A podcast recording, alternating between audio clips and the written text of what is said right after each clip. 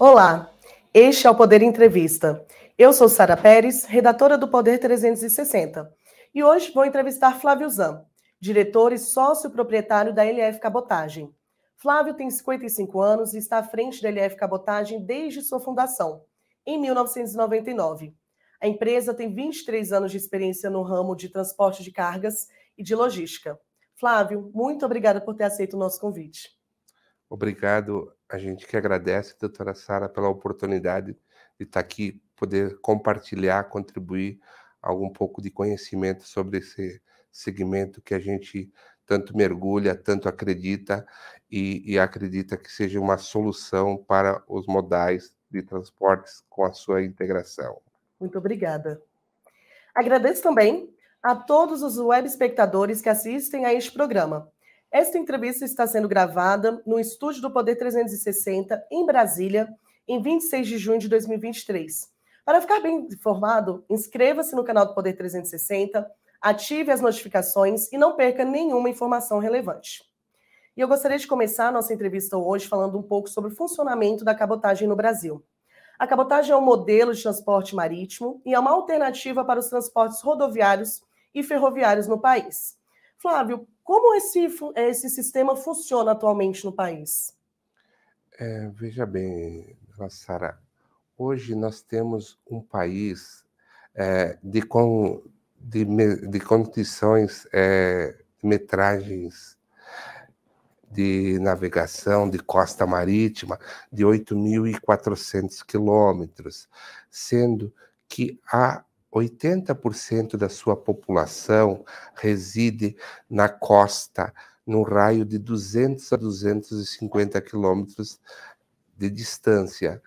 E nós temos um modal que onde a sua estrutura ele está sendo somente utilizada ou explorada 11% deste é, modelo de transporte, versus ao rodoviário, que hoje está saturado, num percentual de 64%.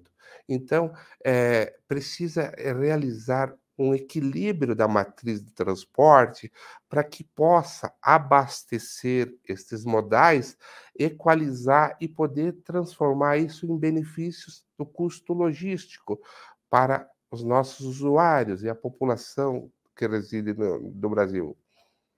É, como o senhor mesmo comentou, é, a gente tem essa metragem de 8.400 quilômetros, né? É, mas 80% da nossa população reside a 200 quilômetros dessas costas litorâneas do país. É, a gente pode falar, então, que o Brasil ele tem uma grande oportunidade de expansão do sistema de cabotagem? Total, é, é, porque é, é um modelo que tem que ser utilizado, as hidrovias estão ociosas. É, é uma questão de é, conscientização, conhecimento, quebra de paradigmas. Então, nós temos muitas oportunidades que já estão prontas. As hidrovias, os oceanos, não requer duplicação, não requer tapa-buraco não requer pedágio, são é, investimentos pontuais nos portos, nos acessos, nas chegadas, nas operações. Então, com certeza, tem grandes oportunidades de nós poder é, fomentar e equilibrar toda essa logística num calibre assertivo. O senhor comentou que hoje os, a cabotagem ela faz o transporte de 11%, né? É, o que, que, a gente precisaria para expandir atualmente a, atua, é, a atuação mesmo do sistema? É necessário a construção de mais portos? O que, que seria necessário para ampliar a cobertura? Perfeito, bem colocada a sua pergunta, doutora Sara. É, hoje, é, os players que atendem a costa brasileira, a cabotagem, nós temos três armadores. Armadores são os donos das embarcações.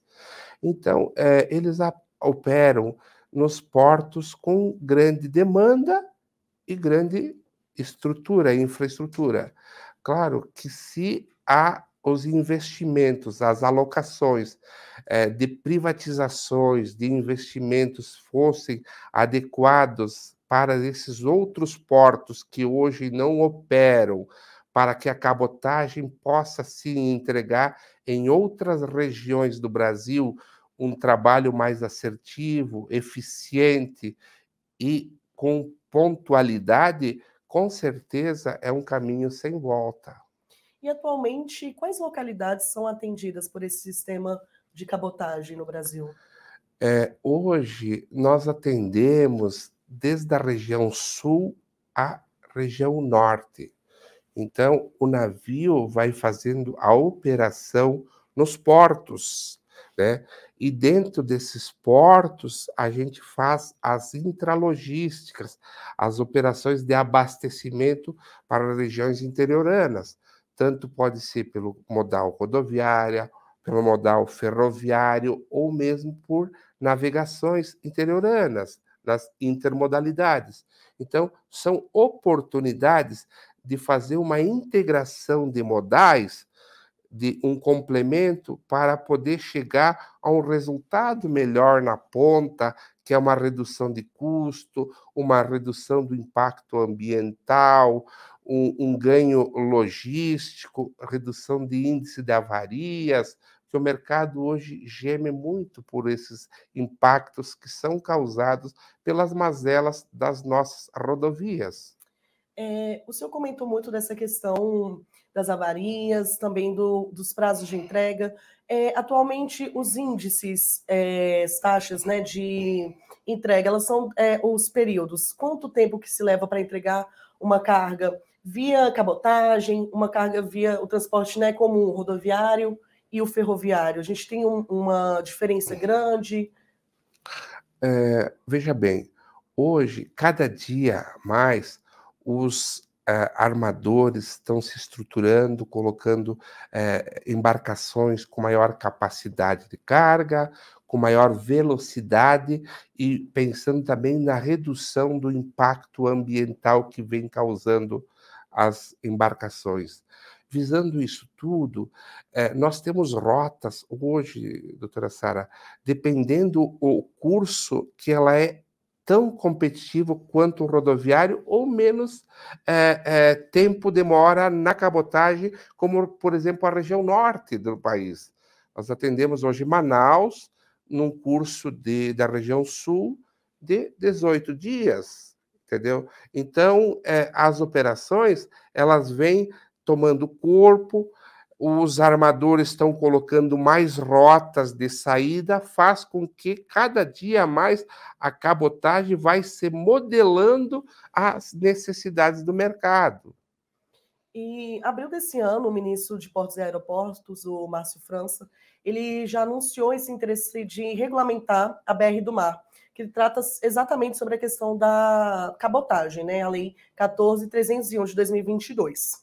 É, como que essa regulamentação pode é, aquecer o mercado da cabotagem? Como que isso pode trazer de ganhos econômicos para o país? Perfeito, bem colocada a sua pergunta, porque eu citei anteriormente, hoje na cabotagem nós temos três players que atuam nesse é, modal, né? É, com a BR do Mar, a regulamentação, vai trazer oportunidade a novos entrantes.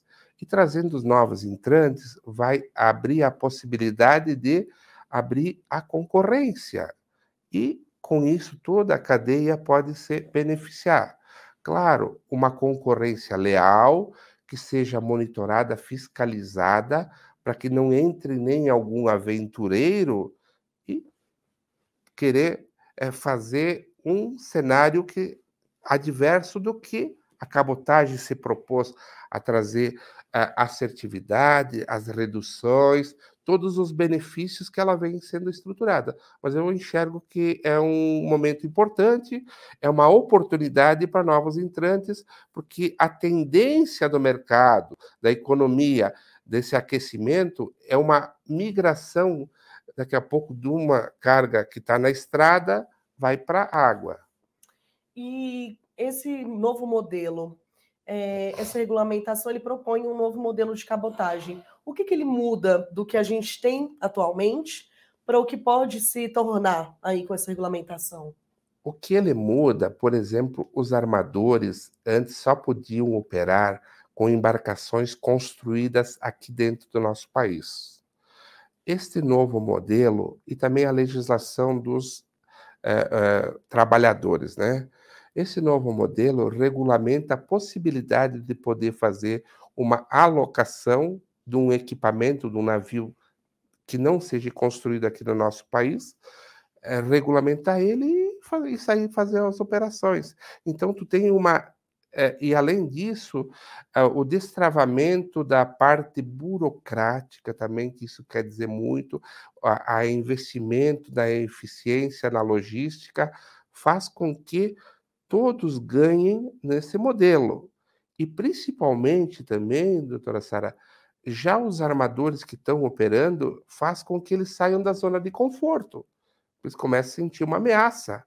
E o mercado começa a se modernizar, se aperfeiçoar, se modelar, e as coisas, todo mundo vai ser um resultado positivo para a cadeia toda. E o que, que, seria essa zona de conforto que a gente tem hoje dentro do, do modelo de cabotagem? A zona de conforto que eu considero é o seguinte: eu não vou me movimentar porque nossos navios estão saindo cheio, a carga, entendeu? Só que o mercado, os governos estão é, incentivando, estão publicando, cada dia a cabotagem, cabotagem fracionada, principalmente o termo, depois eu gostaria de abordar um pouquinho também sobre esse tema, é, ela vem crescendo em números de duas cifras. Então, o que está hoje, de repente, não consegue mais suprir. Por isso que essa saída da zona de conforto é o momento de chamada. Vamos se movimentar, vamos agir, vamos interagir, colocar novas rotas, novas embarcações, porque o mercado está aberto, o mercado está demandando e nós temos que fazer a nossa parte. É, a nossa próxima pergunta é exatamente sobre a questão da cabotagem fracionada, mas antes gostaria que o senhor comentasse um pouco, se o senhor souber, claro. É, atualmente a gente tem quantas navegações que atuam nesse sistema de cabotagem no Brasil? O senhor sabe dizer para a gente, na média? Hoje, na costa brasileira, números exatos eu não sei, porque nós operamos com um armador. Um, ele tem hoje oito embarcações, certo? Que faz essa operação mas tem outros grandes players que fazem é, é, essa costa, tá? É, por exemplo, tem embarcadores que têm uma capacidade muito grande de colocar embarcações, mas como é que eu falo? Às vezes, para deixar o mercado reprimido, para não ter ociosidade nas embarcações, não coloca os, os, os navios e a carga acaba ficando nos portos. E não é esse o objetivo é que a carga saia e a gente possa entregar aos clientes que fizeram aquisição e apostaram nesse modelo de negócio. Então, esse é o objetivo principal. E como que funciona esse modelo que o senhor comentou, né? A cabotagem fracionada. É um modelo, inclusive, que foi até, é, vamos dizer, né, inaugurado né, pela LF, né? Perfeito. É, lá em 2014, é, a gente sentiu a necessidade do mercado, porque é, muitas vezes um embarcador, um cliente da ponta, ele não tem a capacidade de formatar uma carga é, fechada para um, compactar um container. Então, o que, que a gente pensou e estudou? Vamos poder fracionar, facilitar para que aqueles pequenos eh, comerciantes ou lojistas tenham a mesma capacidade do que tem um poder grande. Vamos compartilhar esse custo. E a gente começou a desenvolver esse projeto de compartilhamento de carga, certo?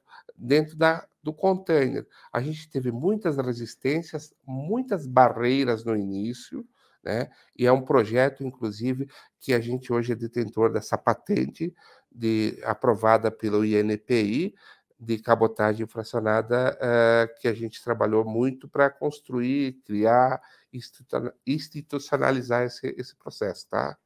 E, por exemplo, né, como o senhor comentou, às vezes a empresa não tem né, a questão econômica, nem o, tanto de mercadoria para se preencher um, um container.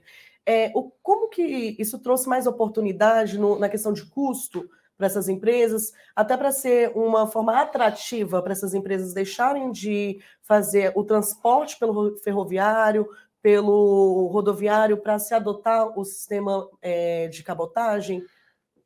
Perfeito, doutora Sara. O, o, costume, o hábito de compra vem mudando a cultura das, das empresas. O que, que acontece? No passado, se trabalhava com grandes volumes de estoque. Com o passar dos tempos, foram percebendo que a própria cabotagem conseguia suprir essa alimentação da cadeia, porque é uma, um, um, modal com assertividade. Tu tem um planejamento de saída e chegada. Isso te traz uma segurança na cadeia. Aí as empresas começaram a fracionar aqueles pedidos semanais, o volume que eles compravam mensal, semanais. Uma venda semanal, ele segurava de um pulmão de estoque para uma eventualidade não dar uma parada de fábrica ou produto de venda na, no mercado. E o restante vai sendo abastecido gradativamente pela cabotagem e pelo valor, é, é, às vezes, é, aportado da própria indústria que banca essa conta. E o cliente da ponta final investiu menos valor em estoque ele está em constante movimento e aquele espaço lá na ponta onde que era armazenado para chegar toda aquela carga, uma carreta fechada de mercadoria, ele ampliou o mix de produto, ele eh, aumentou o portfólio de oportunidades. Então, a gente vê que é um caminho sem volta. A cada dia que passa, vem atendendo mais às adequações e às necessidades do próprio consumidor final. E atualmente, quais ramos mais procuram esse transporte pela cabotagem, né, esse transporte marítimo? Veja bem, hoje é, é o nosso segmento está muito focado na linha de móveis, é, decoração, alta decoração, é, a linha de escritório, utilidades, matéria-prima, a linha branca, é, enfim, é um mix de produtos sempre é, alimentícias, né? sempre visando a compatibilidade dos produtos, né? mas é um universo sem fim. Nós estamos agora entrando no novo projeto de carga refrigerada fracionada também. Então, quer dizer, as oportunidades são imensas. É só a gente conseguir fazer, entregar com garantia, com segurança e assertividade. É isso que o mercado está refém, está receoso e precisa dessas melhorias. E redução de custo, impacto ambiental, redução da jornada de trabalho, um ganho social. Para o motorista, ele faz a, a, a jornada próxima, não fica atravessando o Brasil. Né? Então, tudo isso são ganhos que no final da cadeia é um, um resultado fenomenal.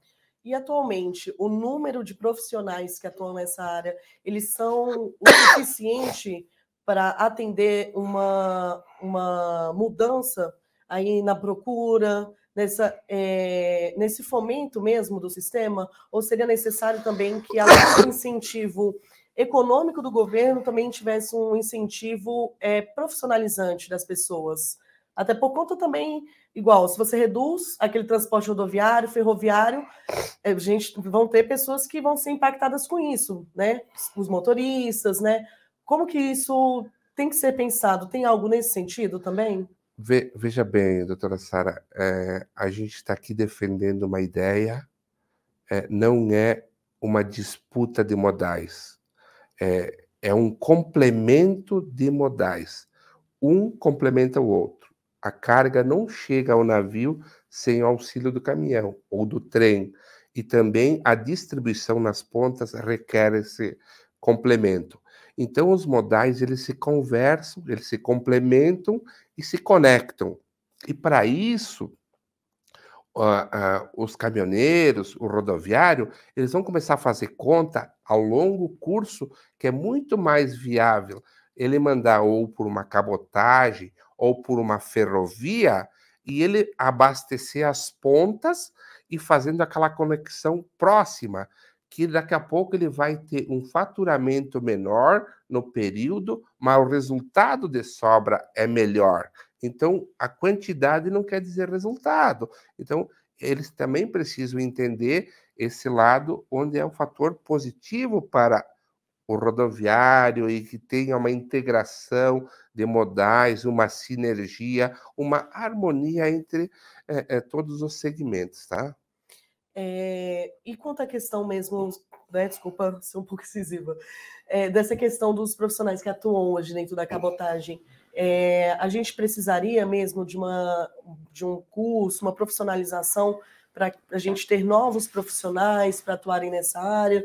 O número de profissionais que a gente tem hoje, ele, eles conseguiriam atender essa demanda um pouco maior do que a gente tem hoje, de 11%? É, possivelmente que sim, que vai ter que ser investido em recursos humanos para as pessoas também se despertarem maior interesse nesse modelo de navegação, é, mas com certeza vai criar muitas oportunidades e muito mais rentáveis, às vezes, do que o próprio modelo do próprio rodoviário. Daqui a pouco é uma, uma estabilidade melhor, uma segurança melhor do que estar numa rodovia dentro do caminhão, correndo riscos de perigos, de acidentes, de assalto, de N situações. Então, daqui a pouco, uma qualificação do profissional nesse segmento vai abrir muitas oportunidades. Eu acho que é, é um, para essas gerações novas que vêm aí na frente, é uma grande oportunidade, sim. Enxergo nesse ponto. É, o senhor também comentou muito ao longo da nossa entrevista, né, vários momentos, essa questão dos impactos ambientais, né? O Brasil ele busca hoje essa agenda ambiental, né? Busca pela, pela diminuição dos índices de carbono. É, como que também esse sistema ele se diferencia nessa questão ambiental? Ah, pelo seguinte fator, né? Hoje um, uma embarcação ela reduz quantos caminhões na estrada. É. Então, é, por essa conta, a gente tem que ter o princípio. É. Além disso, quantos é, outros fatores que também estão impactando uma degradação da rodovia, o consumo de combustível, pneus, N situações, né? E o meio ambiente, com certeza, agradece todos esses benefícios que a gente vai poder preservar ao longo da caminhada. Então, é, acreditamos muito forte nessa possibilidade é, que venha contribuir a este modal, quanto outros também, por exemplo, a ferrovia, que possa trazer, nós fazer nosso dever de casa como eh, empresas, como organizações, como governo, nós devemos fazer nosso dever de casa, executar e comprovar, não só às vezes no diálogo, mas tem que mostrar números e dados e fatos que sejam realmente eh, determinantes para que nós tenhamos mudanças significativas para as futuras gerações, para nossos filhos, para nossos netos. Perfeito. É, o senhor comentou um pouquinho também sobre a questão do, das, das regiões de atuação da empresa aqui no Brasil. Vocês também têm atuação em outros países, inclusive aqui na América Latina. É, como que é, é, é o funcionamento atual da LF? Veja bem, é, doutora Sara, é, nós, quando fomos ao órgão INPI, a gente solicitou a proteção da patente da cabotagem fracionada e das multi e intermodalidades que são conectadas é, para os outros países aqui do Mercosul, os países signatários, como Argentina, Uruguai e Paraguai. E nós tivemos a felicidade também do deferimento da nossa patente hoje na Argentina e no Uruguai. Paraguai, ela está em mérito, análise de mérito. Qualquer minuto pode ela ser publicada deferida, né? E também aqui no Brasil ela teve deferimento. Então a gente hoje nesses países do Mercosul ainda a LF não está atuando. Nós atuamos sim na costa brasileira, por isso que a cabotagem é a operação na costa do mesmo país sem perder a vista. E a gente está trazendo também uma novidade para o mercado, Sara. Uh, a gente criou uh, uma plataforma uh, integrada onde ela vai gerenciar todos os modais em um único ambiente de controle, de monitoramento. Né?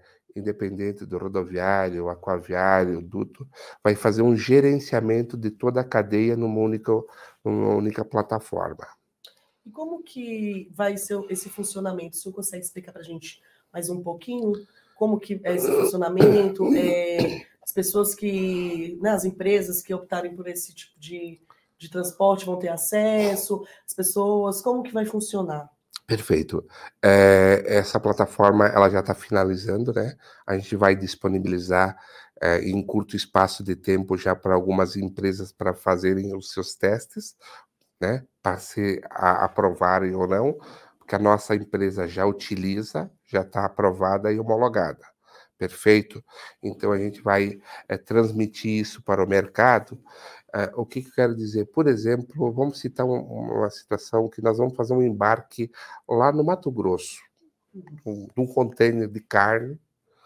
Ele vai fazer um trecho rodoviário até uma parque fabril de uma empresa X ou Y. De lá ele vem até o terminal ferroviário, no caminhão. Depois ele vem para o trem.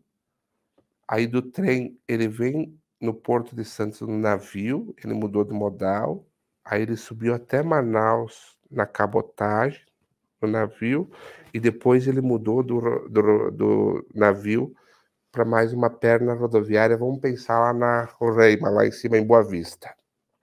Então, o que, que acontece? Hoje, quando esses modais eles se é, mudam um para o outro, não existe uma integração, uma conectividade.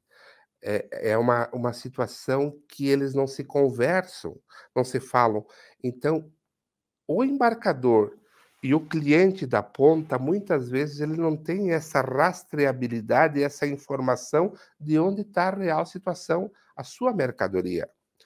E essa plataforma que a gente está lançando para o mercado, é uma plataforma totalmente informatizada que ela vai se autoalimentar por georreferencial. E, e, o próprio cliente, o embarcador, vai se autoalimentar das informações, sem interferência humana. Então, isso é um ganho muito significativo, porque a gente que trabalha com mercadorias, com sonho de clientes, com empresas exigentes, a gente tem que entregar a resposta em tempo real e a resposta precisa. E, e, hoje a desintegração dessas cadeias às vezes deixa um ponto cego em algumas informações que o pessoal não sabe dar essa informação em que ponto está.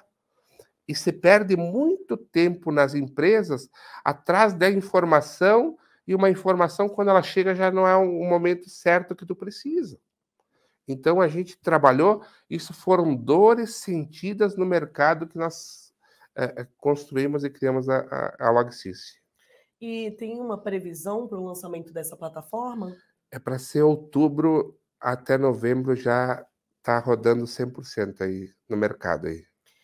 É, com isso dá para perceber que o modal né, de cabotagem ele tem uma boa integração com os demais modelos de transporte, né, o rodoviário, o ferroviário é, nessa questão da regulamentação, é, de fomento do sistema da cabotagem, como que é o diálogo com esses demais setores? Tem alguma, algum projeto que é, seja discutido para esse momento de implementação, de regulamentação da BR do Mar?